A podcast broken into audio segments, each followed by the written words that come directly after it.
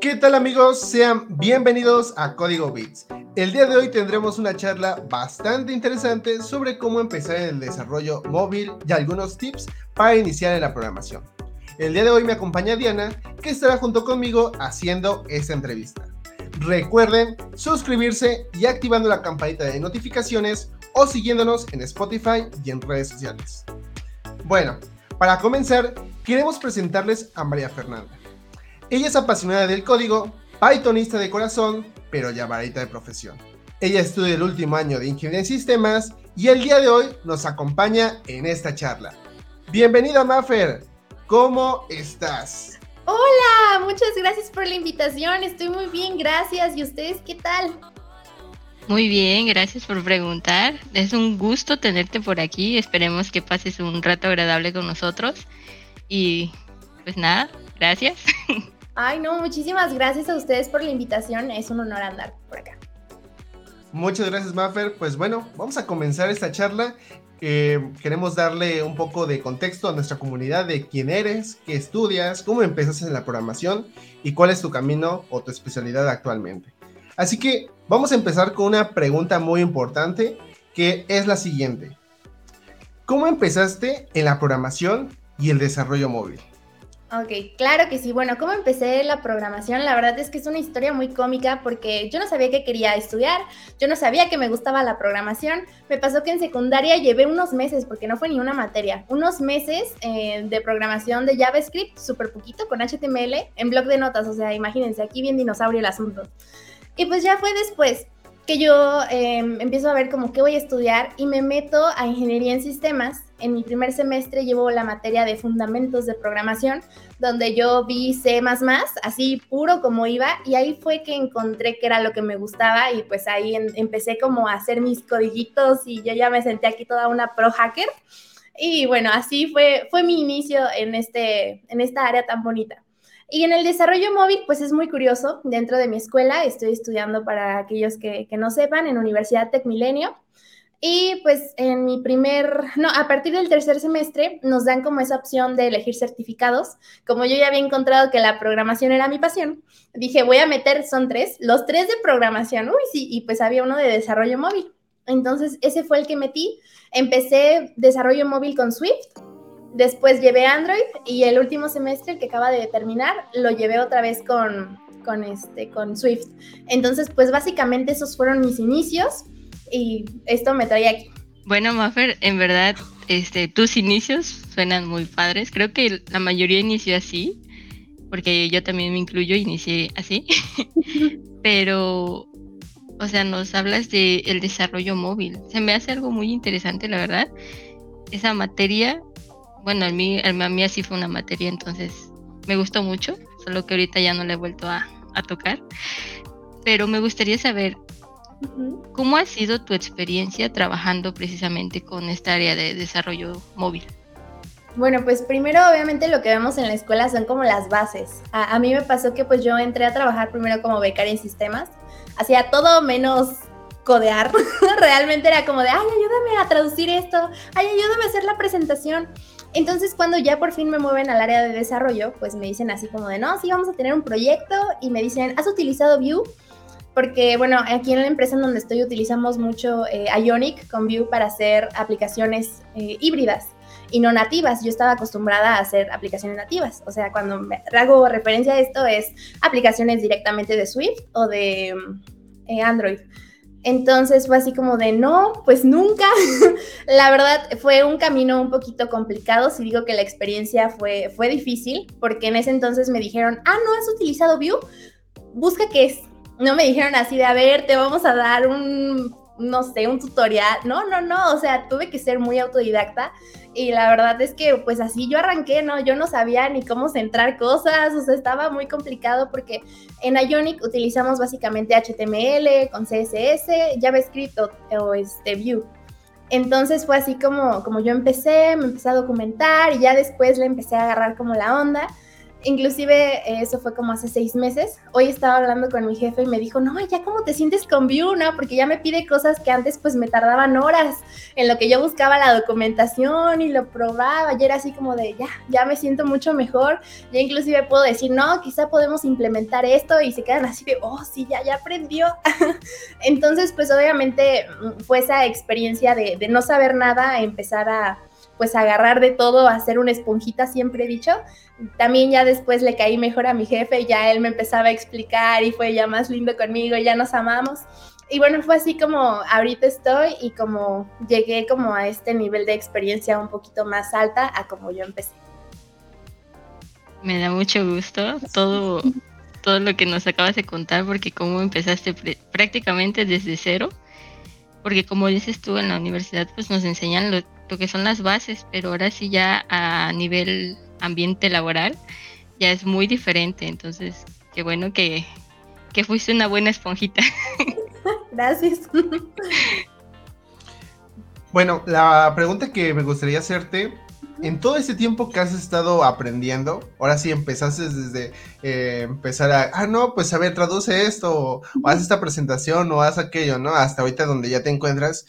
Eh, que yo sé que has aprendido bastante. Eso es lo padre de crear proyectos reales. Ahí aprendes muchísimo. Sí, la universidad está cool, lo que sea, pero ya cuando es algo real es como de, wow, o sea, yo no sé, yo no sabía que eso se hacía en la industria, ¿no?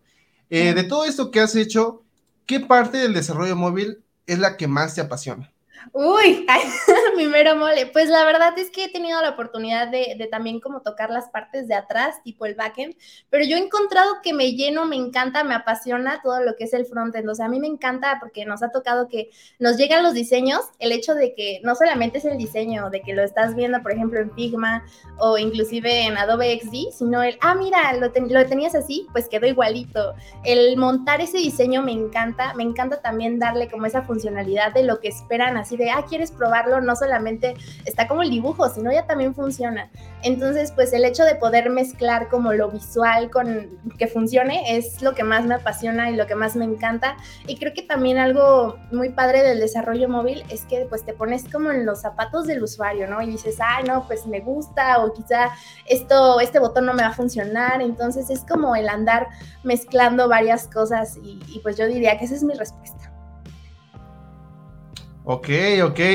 Pues se ve desde que lo estás diciendo, se ve que te encanta la parte de frontend y es muy bonito, es muy bonito ver que ese diseño que se hizo eh, a primera para mostrarle al cliente haya quedado tal cual, ¿no? Creo que eso es muy, muy padre, creo que como diseñadora, programadora, eh, ver que ese diseño que pues realmente solamente eran imágenes, botones, gráfico, todo, ya esté en un teléfono, ¿no? Y ya se esté funcionando, ¿no? Eso, eso es lo más padre.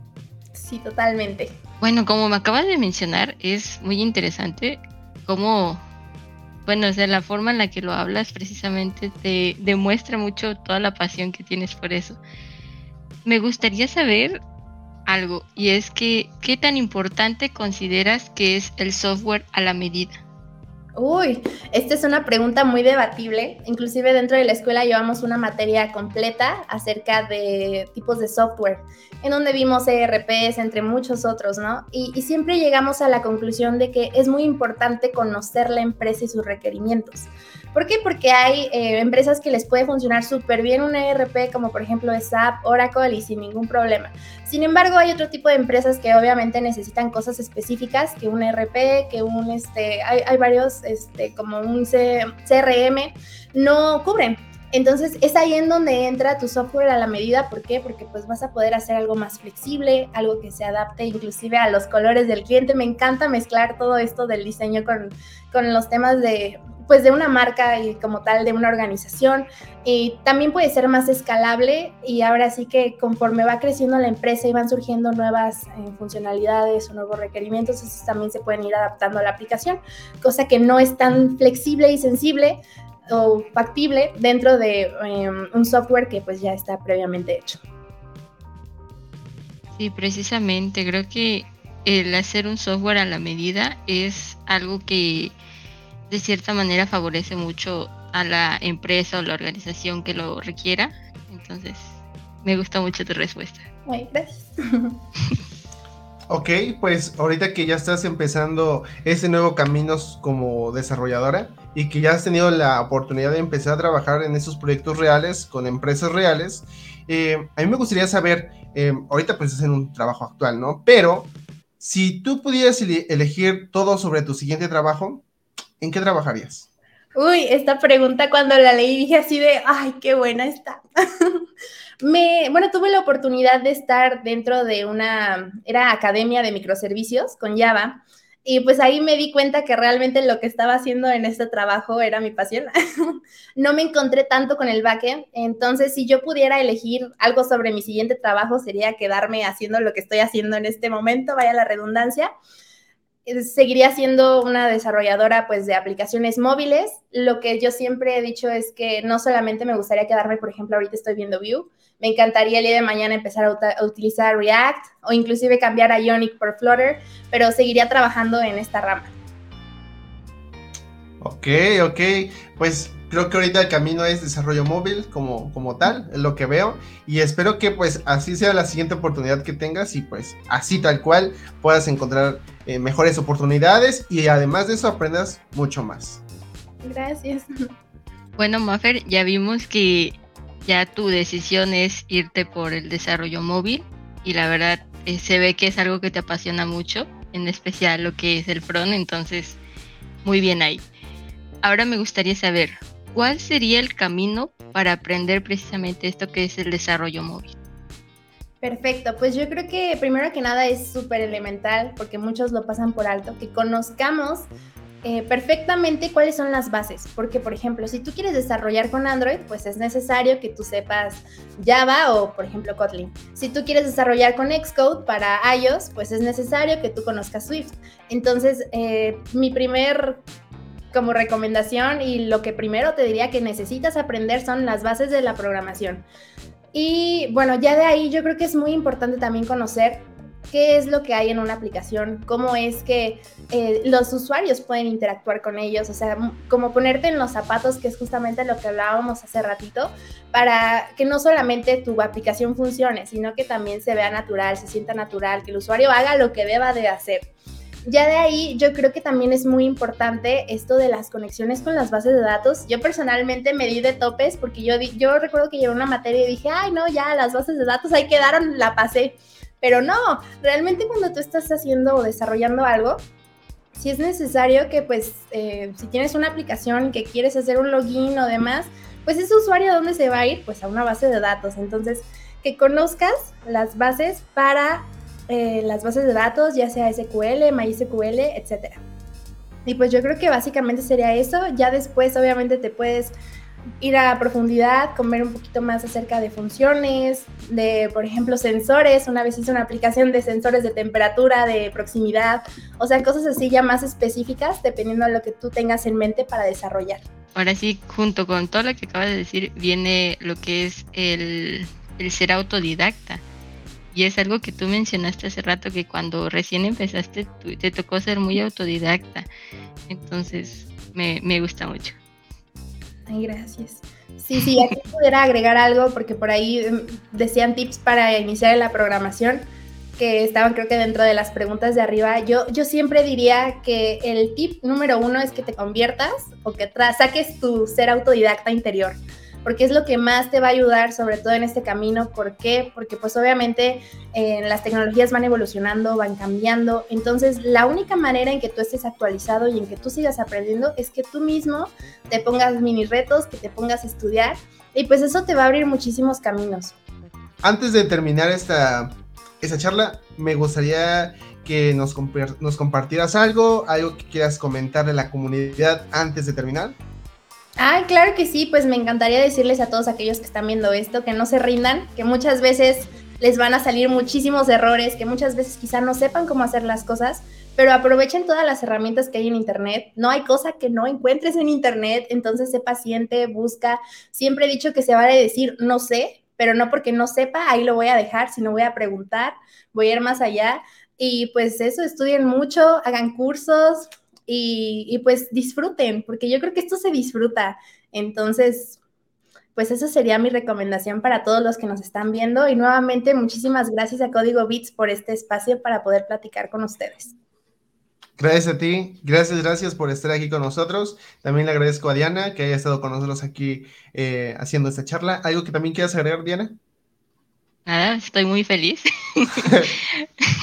es que de verdad, o sea, la forma en la que Maffer nos cuenta todo esto es, es muy como que te transmite su misma pasión, entonces está genial. Ay, muchas gracias. No, hombre, gracias a ti por haberte dado un espacio para estar aquí con nosotros. Y no, pues nada. ok. Bueno, gracias chicas, gracias por a toda la gente que está viéndonos del otro lado en su pantalla. Eh, les recordamos que nos sigan en redes sociales. Ahí tenemos todas nuestras redes sociales en la descripción de este video o también si nos están escuchando por Spotify, también síganos en Spotify, estén pendientes de todos los podcasts que vamos a estar subiendo por aquí. Y también recuerden seguirnos en Instagram, Facebook, en todas las demás redes, porque ahí también subimos algunas otras cosas, algunos avisos y también eh, les decimos que se suscriban a este canal. Recuerden activar las notificaciones aquí en la campanita, ahí aquí abajito. Si quieren comentarle algo a Maffer, escribirle algo a Maffer, también pueden hacerlo por acá en los comentarios. Y pues les agradecemos por todo este tiempo que estuvieron junto con nosotros escuchando a Maffer. Yo soy César, ella es Diana y estuvimos platicando el día de hoy con Maffer. Muchísimas gracias y nos vemos en el siguiente video. Hasta luego. Bye. Gracias. Bye.